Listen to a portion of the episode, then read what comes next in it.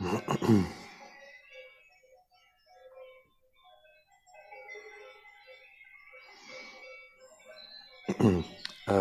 good afternoon. Um, I'd like to um, start again with the poem I started of the first talk uh, by the Chinese Zen master Ru Jing, who was uh, Dogen's uh, teacher in China.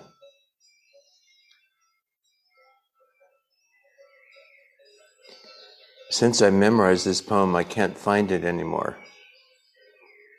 So now we're not sure whether it's actually Ru Jing or something I made up. But, but we'll call it Ru Jing's poem. I, I wouldn't be able to make up a poem like this. So the Great Way has no gate, it begins in your own mind. The sky has no marked trails, yet it finds its way to your nostrils and becomes your breath.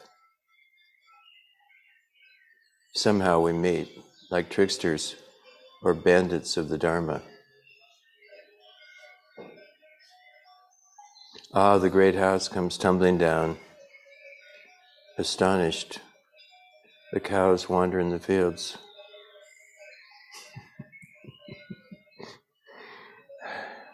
You can put anything you want in there, you know. The last line.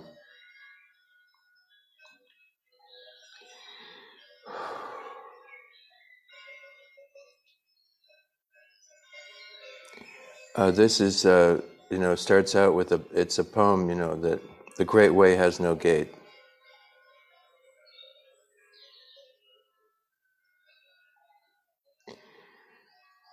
It means, of course, that uh, each of our lives is already uh, sacred, already on the path, already on the way.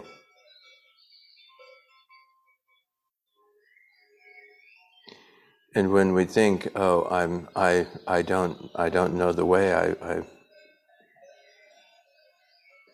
I'm lost or confused," or that's still the, that's the path. But we think if I was on the real path, it wouldn't have these obstructions and these, you know, accidents. the real path would, would be much more pristine and kind of like a Buddhist freeway. You'd cruise from now on. You could you could put your consciousness on cruise control and look at all the great scenery whizzing by. Uh, and so um, we don't um, appreciate that we've always been uh, studying, always been practicing, always been awakening, always been finding out what it is to be a human being uh, with all of its uh, joys and sorrows, uh, pleasures and pains.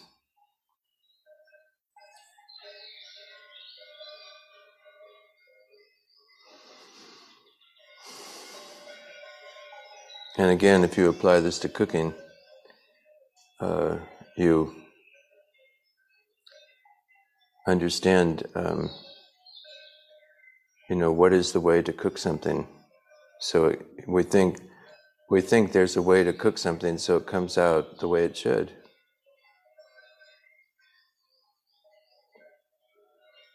And we're already uh, on the path.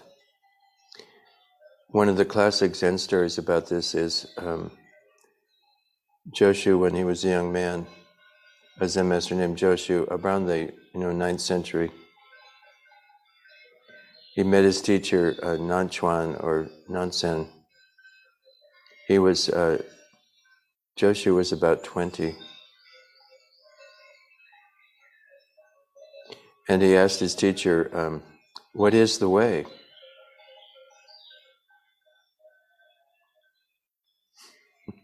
Is he on the, is he already on the way? The great road has no gate. What is the way? and his teacher said, everyday mind is the way. Everyday mind is the way.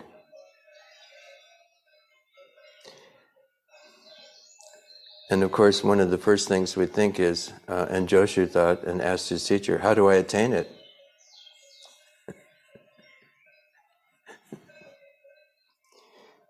It's a kind of a joke, you know. everyday mind is the way. How do I attain that?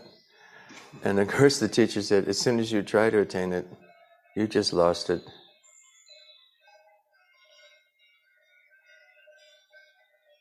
When you try to grasp, you know, something, you, you lose your everyday capacity to experience life, and you're busy trying to get something in particular. In this case, something, you know, spiritual, everyday mind.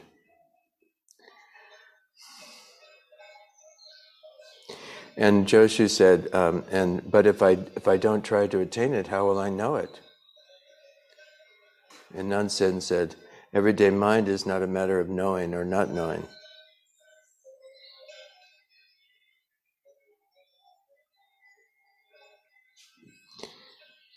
Knowing is just something in your confused thinking. Not knowing is just is to be ignorant. With your everyday mind, uh, you will be, you will feel boundless and spacious.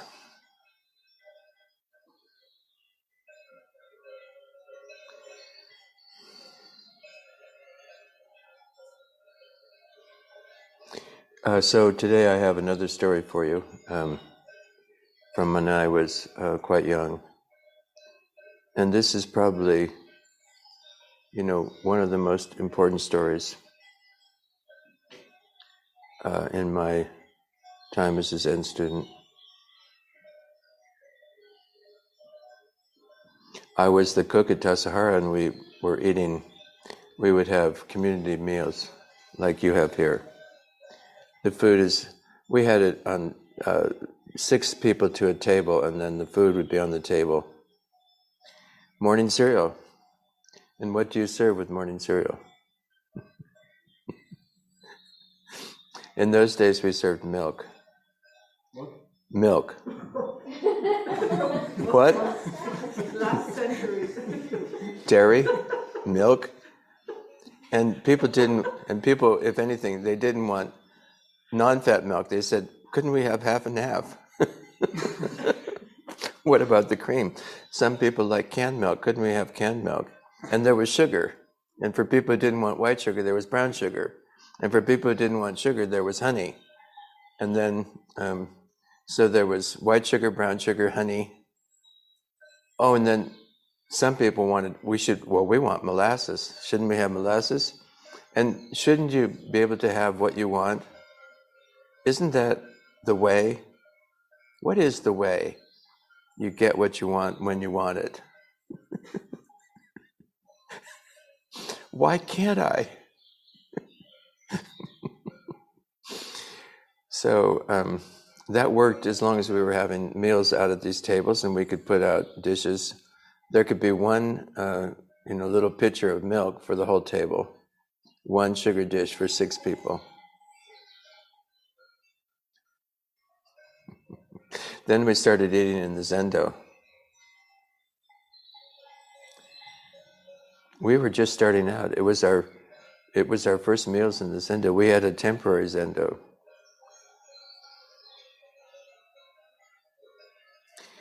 Uh, and we had we started using you know oryoki.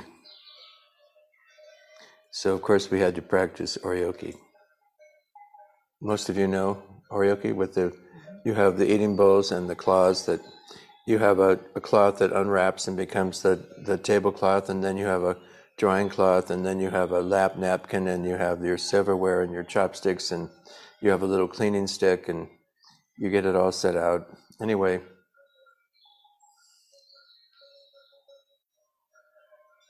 we served uh, cereal, and then we sent uh, someone in with a uh, people came in with trays, and on the tray there was milk and sugar and brown sugar and honey. And you give it to the first person, and then they start passing it down the row. Do you know how long that takes? to go down a row of six or eight or ten people? It takes a long time. So the next day we put out, we brought out a tray with each of those things for every three people. So if you have 40 people in the sitting to eating, to have breakfast, you have uh, three, you know, 13 or 14 trays with five, six, seven things on each tray. It still takes a while, but, and then what do you do when it comes back to the kitchen with all these little dishes? And you have to wash them all?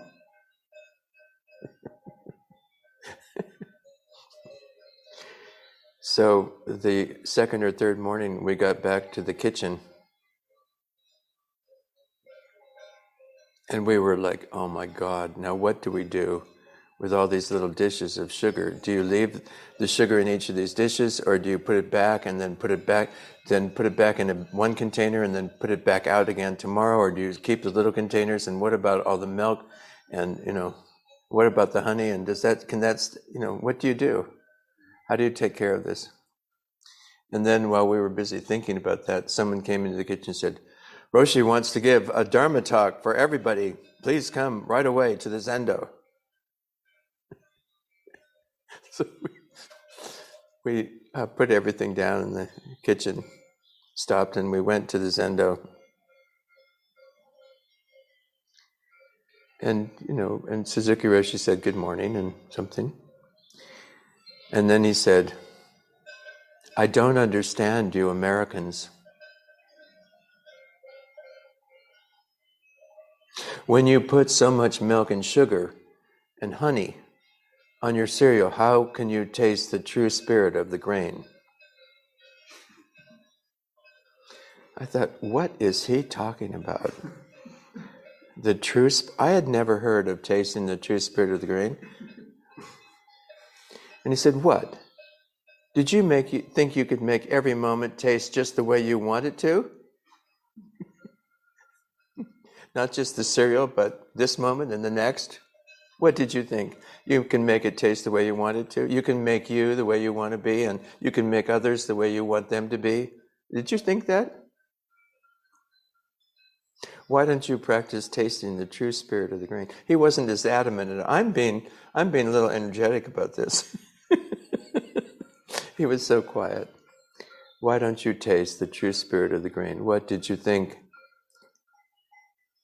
that you could make every moment taste just the way you wanted it to. There's not enough milk and cream and sugar in the universe.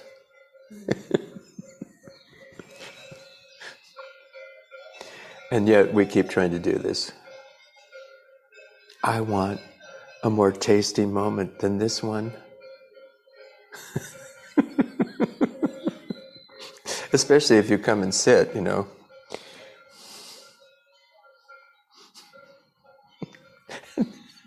your legs, your, your legs hurt and your mind is wandering.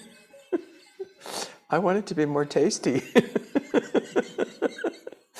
Why don't you taste your true spirit?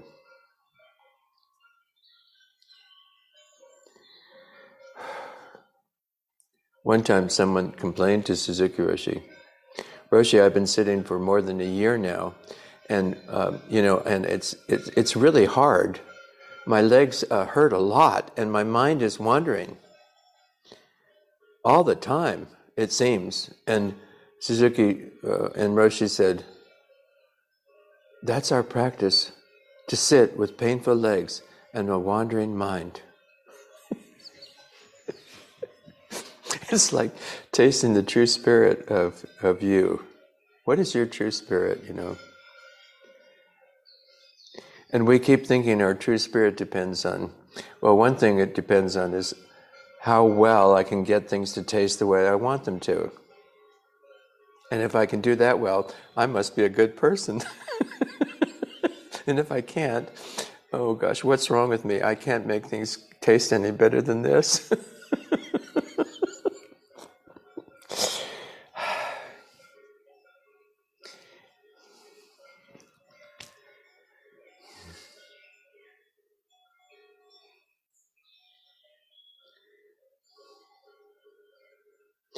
So he said, you know, why don't you uh, taste the true spirit of the grain? Why don't you taste your own true spirit? Why don't you taste the true spirit of your friends and the people you practice with? Why don't you taste their true spirit? Why don't you taste the true spirit of this moment?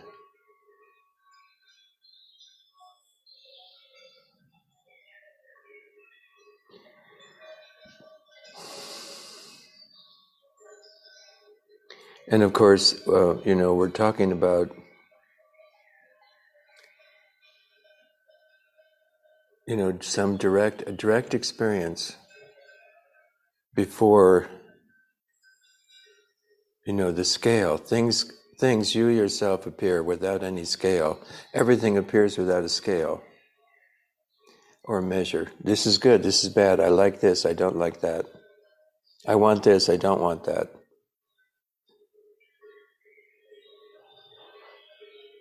And do I aim to make it taste the way I want it to, or do I taste the true spirit of the moment? And I had never, never heard about this. I was 22. I never heard about tasting the true spirit. Anyway, you know, we went back to the kitchen and we, you know, high five.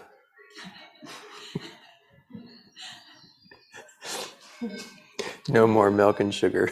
and in the Zendo, only sesame salt. Only Gomashio.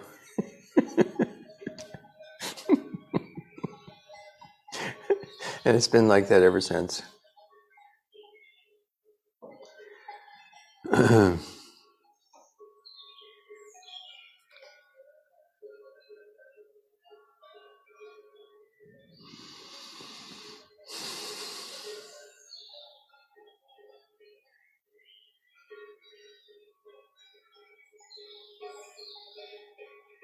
And you know, um, uh, sometimes this practice is, you know, uh, pretty straightforward and pretty um, gratifying or heartwarming. I started tasting uh, plain oatmeal, plain polenta, and uh, without the milk, without the sugar And then, uh, and then you can taste. You don't just taste sweet; you taste earth, and you taste sunlight, and you taste water, and you taste sky, and you taste the ground. Uh, and there's uh, alive. There's life, and you can see how when you're busy making it the way you want it you don't you lose the appreciation for the way it is the way things are the way you are the way each of us is the way life is. Uh, so um, invigorating and refreshing. So sometimes it's um, pretty straightforward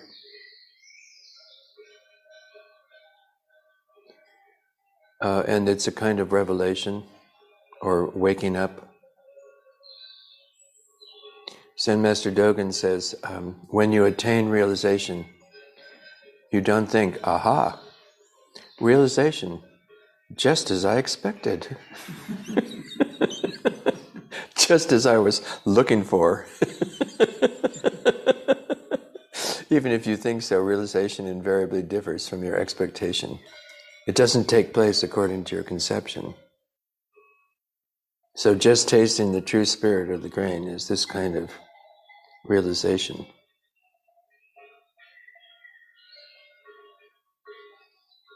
It's not something special. Oh, this is so amazing. You don't go, oh, this is so amazing. Hmm and it, it comes home to your heart. We also say it comes home to your heart. And it comes home to your heart not because it's so, it doesn't come like, let me into your heart now, I'm really something special. And it's not because you go like, hey, knock me over, you know? Socket, it doesn't, it's not because you, it's because you are, you know, uh, tender and soft and you are willing to receive and taste the true spirit.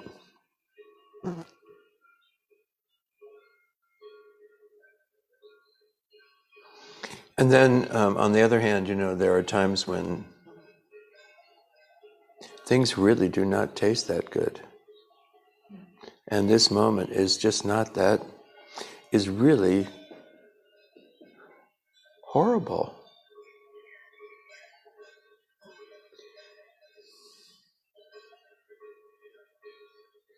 And uh, in terms of food, you know, um, Suzuki Roshi told us about one of his important eating experiences. Not like tasting the true spirit of the grain, but, you know, he went about the age of 10 or 12 to, his father was a Zen teacher, and then he went to study with another Zen teacher, Gyokujun So-on Roshi. And there was five or six boys, and they all lived together and worked in the uh, the garden and practiced meditation and cleaning the house and dishes and cooking and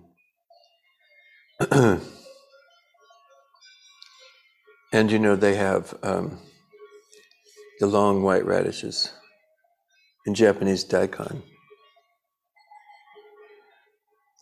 And we made these at Tassajara, but they pickle them. And the pickle, we would get you get a big barrels, and then you use a salt and rice bran. Rice bran because the Japanese are mostly eating white rice, and then the bran you use to make the pickles. So salt and bran, and then you you put salt and bran in the in Japanese it's called nuka. You put it in the barrel, and then you put in some vegetable, and then more salt and bran and more pickles, more vegetable, and you layer. and after a while, they're pickled because the salt goes into the vegetable, draws moisture out, and then the salt um, preserves the vegetable when it's salted. When it has enough waters come out and enough salt has gone in, then they will last for a while. And after a while, you taste them, and then you take them out of the rice pan and you can put more vegetables in and you have pickles. So one year uh, with the pickles, there wasn't enough salt. So then the pickles rotted instead of becoming salted pickles. And his teacher said, We're going to eat them anyway. We don't waste food.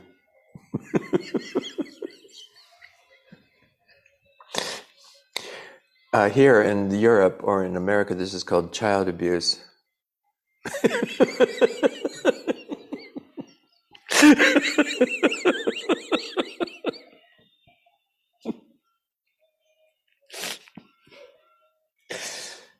um, so you can imagine these 10, 11, 12, 13 year old boys. I don't think so. And after two or three days, the pickles were out on the table, and after two or three days, one of the boys, Suzuki Roshi, took the pickles in the dead of night to the far end of the garden and buried them, thinking that would solve the problem. the next day, they were back on the table.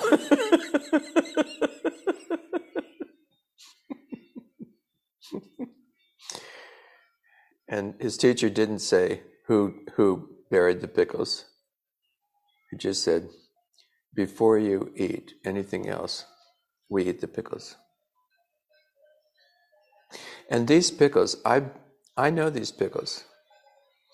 You know, it's like stinky cheese. It's manure. And you don't want to eat it. And Suzuki Roshi said it was the first time in his life he experienced no thinking.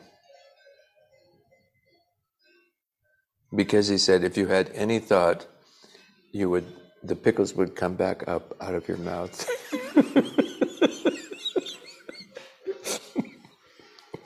so with great concentration he said, I practice, I, you chew and you swallow and you chew and you swallow. That's all. You do not have a thought. Ah, oh, horrible. I can't stand this. These are the worst. If you have any thought, you can't do that. You can't, no thought. he said that was the first time in my life.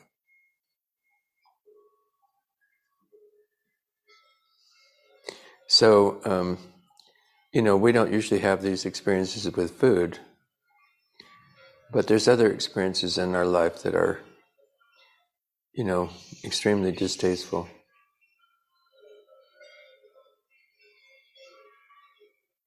I think about, you know, like, and it, in the United States, you know, there was just this uh, big shooting in Texas. 19 children killed. It's just, it's just horrible. How do you chew and swallow that? And, and how do you, how do you digest that? And what do you do with that?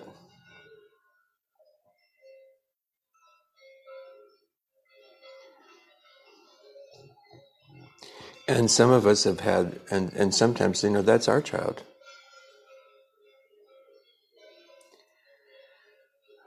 And sometimes it's our parent uh, or someone we love.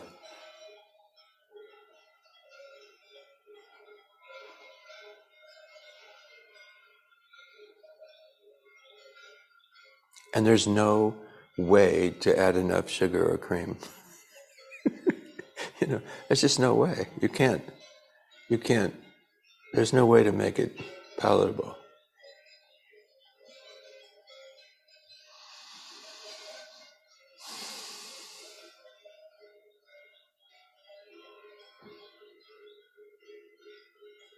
Uh, and yet, even in those moments, um, there's a kind of a possibility of um, radiance or blessedness or meeting the sacred.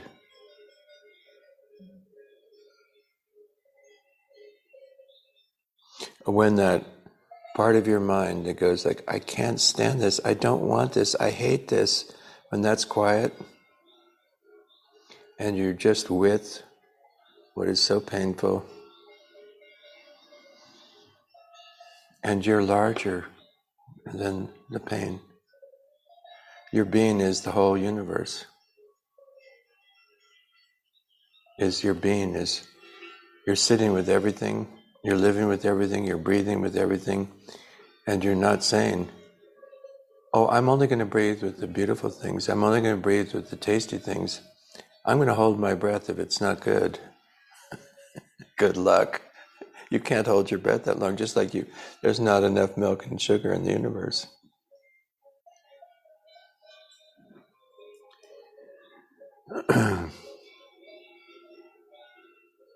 so in the kitchen, uh, you know, we get to, as the cooks, we decide what what to eat and what gets thrown away.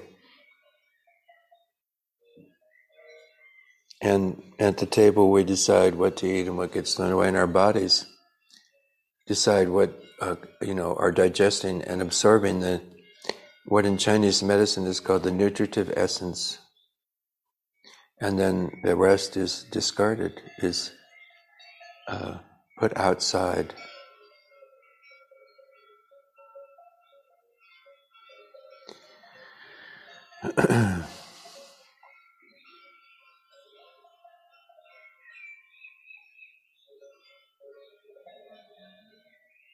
So, um, you know, people have, some of you were talking a little bit about it at lunch, um, and there's so many ideas about what to eat, what not to eat, and so I don't worry about it so much. And um, I'm more in the school of um,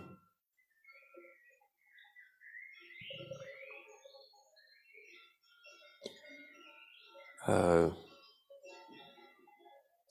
you know, and by the way, and you know, the idea and, uh, and the, the, Buddhist idea, and it's a bit like the Chinese medicine idea, is that uh, digesting food, that you know, all of our experiences is a kind of digestion.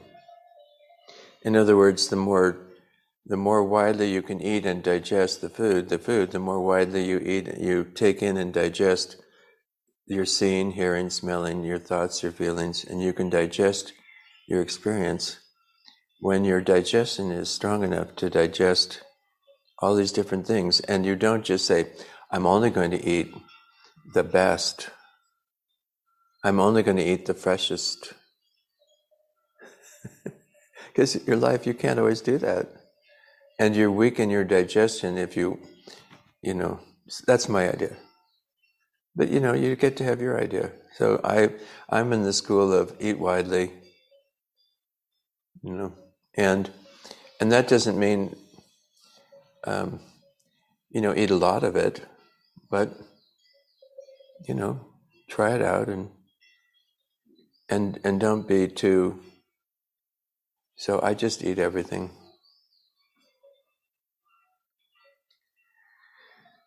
And uh, Suzuki Roshi said that Buddhists and Taoists eat about the same, but the Taoists are more interested in which food is better for you. And, and let's have a better state of mind because of what we eat. You know, the, you know, we can talk about all these things, and, you know, in each of you, you get to understand your own. You can be a Taoist or a Buddhist, it doesn't matter to me, I'm just saying and the Buddhists have more the idea of the feeling with, that you eat with. Thank you. I'm so grateful. And um, this is a blessing. And the food brings me blessings. And I partake in this sacrament. We could call it in, you know, of eating. So we have a prayer. You know, and Pelsen has their prayer, and we have a prayer that I use for meals. We give thanks for this food. A lot of work went into it, the whole universe went into it. And we can be grateful and and give ourselves to receiving the food and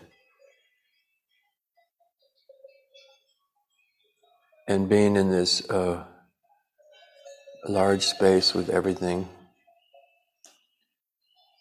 and making a good, a sincere effort, a sincere effort to offer something uh, that's clean and simple, um, careful.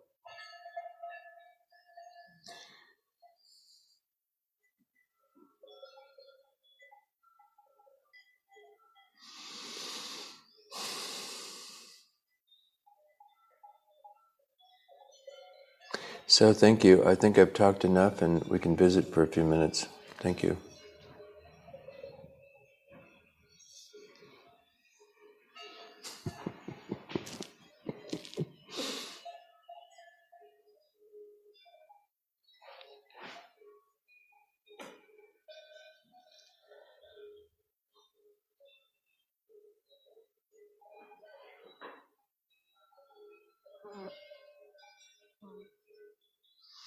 Uh, someone, uh, we have time for a few minutes for questions, comments, reflections, observations, poems, stories.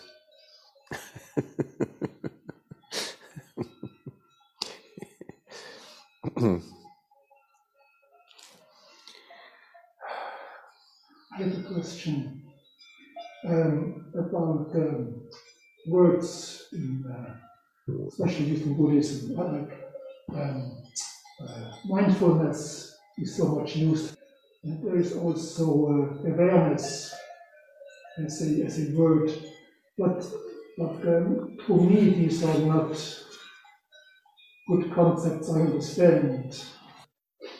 They're not good concepts, or not good ideas. I, I don't know have uh, I don't have a good feeling for these words. Mindfulness. Mindfulness and awareness. Yeah. And it's possible to have a short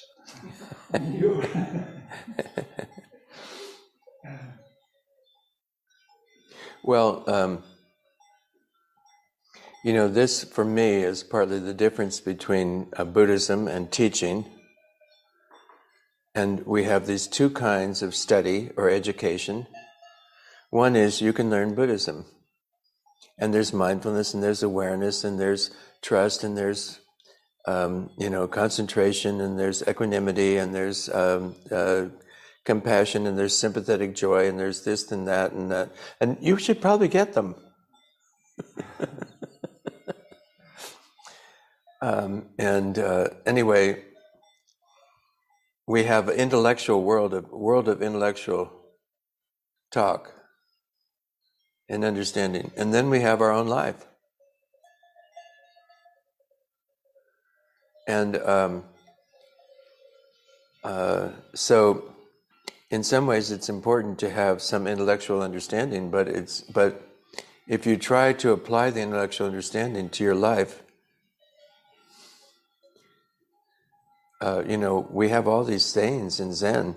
My favorite is a Zen teacher named Nyogen Senzaki, who uh, moved to the United States in 1905 and was a farmer in the East Bay and then washed dishes in San Francisco and eventually started a Zendo in Los Angeles. And he would save up enough money and rent a hall and give a talk on Zen. But anyway, um, he had a Zendo in Los Angeles and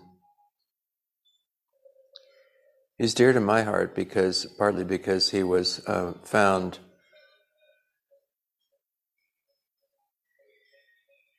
in the snow by the side of the road, you know, in, one of the Japanese wars in Korea or Manchuria. And, uh, and the monks took him in. Uh, anyway, Nyogen Senzaki said, um, Don't put another head above your head. It's very similar to everyday mind, is the way. The head above your head be mindful. Roland, yeah, get some mindfulness. Be more aware. Don't, and shouldn't you have that head above your head? And he said, Don't put another head above your head. You. What do you want? What are you here to do with your life? What is your inmost request? What is your true heart's desire? You. And you don't go looking outside for, oh, I think I need mindfulness. or you hear about mindfulness and then, but practically speaking, what happens is you can't stand it, you can't do it, and you, and it's not working. And then you go like, I, I, I need to sort this out.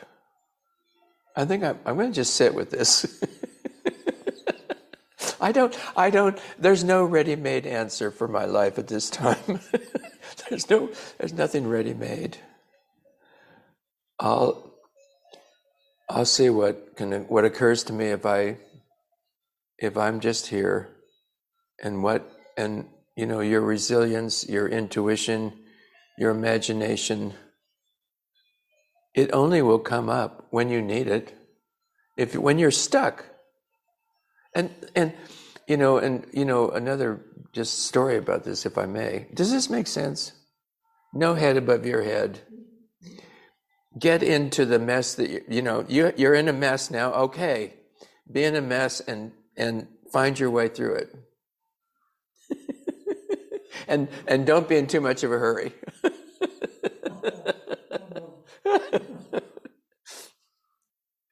uh, you know, one time, more dramatically, you know, we were sitting in Sesshin, and and uh, usually the fifth morning of Sesshin, Roshi would talk, the second period of meditation.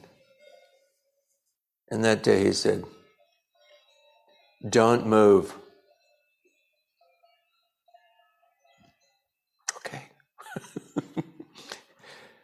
Nothing will help you now. This is your last moment.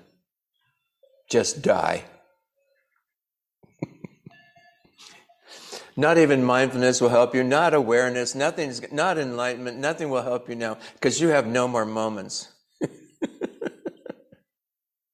See, so we have that kind of spirit. So you can study mindfulness and study all these things, and you can have a, a wonderful head above your head, no problem. But when you get down to it, it's not a help. You're just going to have to chew and swallow.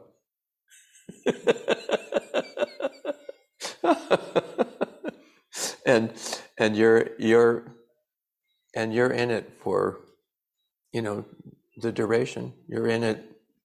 This is your last moment and your next last moment and okay. So, I mean, good luck. I mean, bon voyage. I mean, you know, please continue. Stay the course, whatever course that turns out to be. but it does help sometimes when you, you know, uh, aside from mindfulness, you know, uh, I I would think, you know, I used to think, well, I just like to be, breathe, okay? I'd like to be able to just breathe. You, if I could breathe and not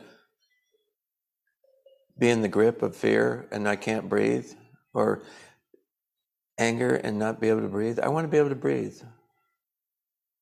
So when you come to your wish, you know, when your wish, and then you go, okay, all right, just to breathe, okay, that's good. You don't need mindfulness for that. Just okay, I want to breathe. Let's find out how to do that. and it's yours, it's your wish, it's your Buddhism, it's your life. You are the way. The great road has no gate. and you'll find your way, won't you? We all, we've all gotten out here. We found our way here. Somehow we meet like tricksters or bandits of the Dharma. tricksters or bandits. We didn't we didn't get here because like oh mindfulness and I'll and I do this and then I do that and I'm, I'm and I'm and you know mindfulness is a great teaching. But then at some point you go like oh tricksters and bandits yeah.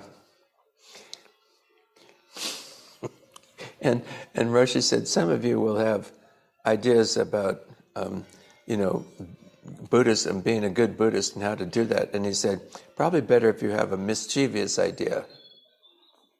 Do you know mischievous?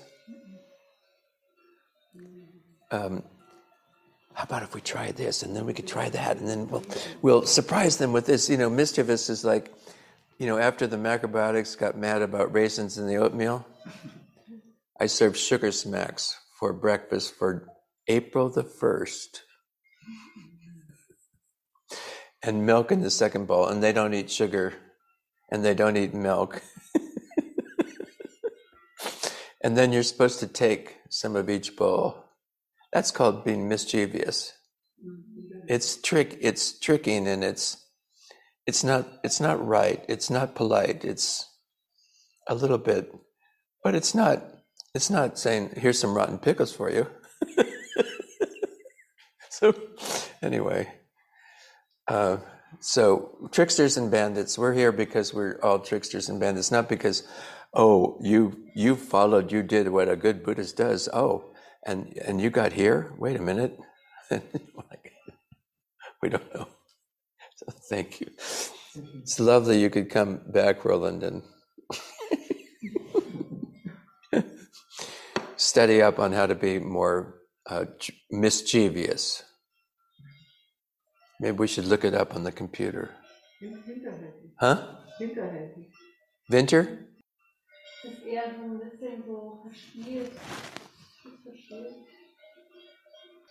I can't understand German, so I mean, I can't hear it across the room. En- Enterhofen? No. Anyway, you'll you'll figure it out. uh, something else today? Tomorrow is another day. Tomorrow's another day? Yeah. so you're going to wait until tomorrow to say something?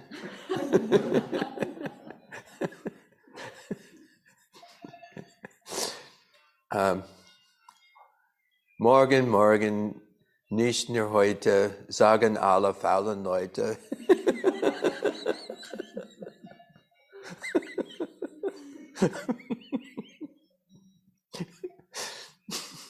only know two or three expressions in German, in der Not frisst der Teufel fliegen. Lunch today, frisst der Teufel fliegen.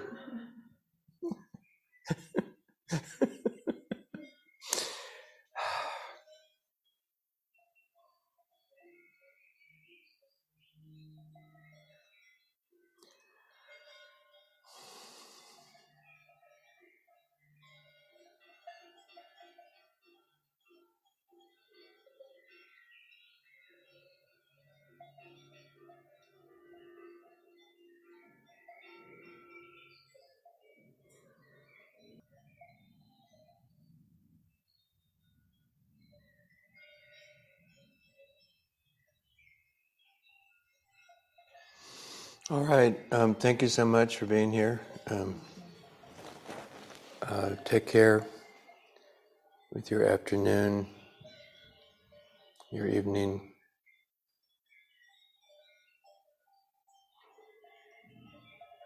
All right. I'm used to, you know, chanting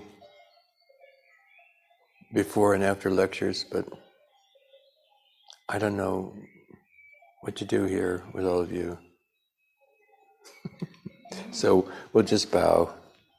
Thank you. Oh, I know. I do my simple chant, you know, for uh, for various occasions is ho, and ho is the Japanese word for dharma, and um, we just chant the syllable ho for maybe a minute, and when you run out of breath, you you know you take another breath and you chant ho. You come back into ho. Uh, do you understand? So, um, and uh, we do the, we do the ho. You know, you you let the sound wash through your heart, and you put your heart into the sound, and we send prayers and blessings out to every being in place. Uh, okay. Yeah. Okay.